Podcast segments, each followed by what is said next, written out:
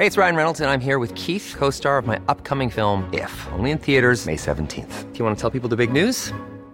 All right, I'll do it. Sign up now and you'll get unlimited for $15 a month in six months of Paramount Plus Essential Plan on us. Mintmobile.com slash switch. Upfront payment of $45 equivalent to $15 per month. Unlimited over 40 gigabytes per month. Face lower speeds. Videos at 480p. Active Mint customers by 531.24 get six months of Paramount Plus Essential Plan. Auto renews after six months. Offer ends May 31st, 2024. Separate Paramount Plus registration required. Terms and conditions apply if rated PG. Heraldo Podcast. Un lugar para tus oídos. Noticias del Heraldo de México.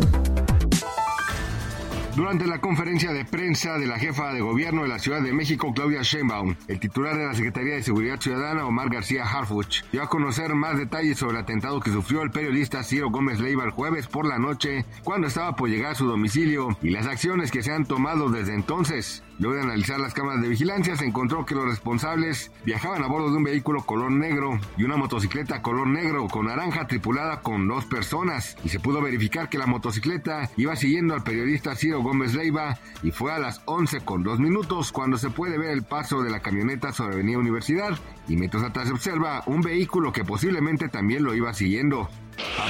Tratos entre México y España presumidos ayer por el canciller Marcelo Ebrard, el presidente Andrés Manuel López Obrador dijo que la relación entre ambos países se mantiene en pausa. En la conferencia de prensa en el Palacio Nacional, el jefe del Ejecutivo Federal expuso que para superar la pausa, el gobierno de España debe hacer una autocrítica sobre la conquista y la colonia en México. Ocho personas murieron y teme que otras 60 hayan quedado sepultadas después de que una luz de tierra arrasara un campamento a las afueras de Kuala Lumpur primera hora del viernes, según informaciones de medios locales de Malasia pero de acuerdo al Cuerpo de Bomberos de Malasia se estima que 79 personas estaban en el campamento Batán Cali, el cual se ubica a 51 kilómetros al norte de Kuala Lumpur cuando ocurrió la desgracia.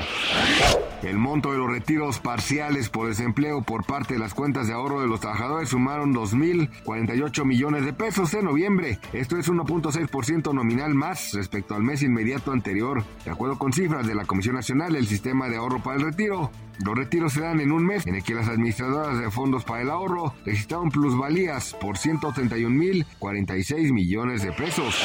Gracias por escucharnos, les informó José Alberto García.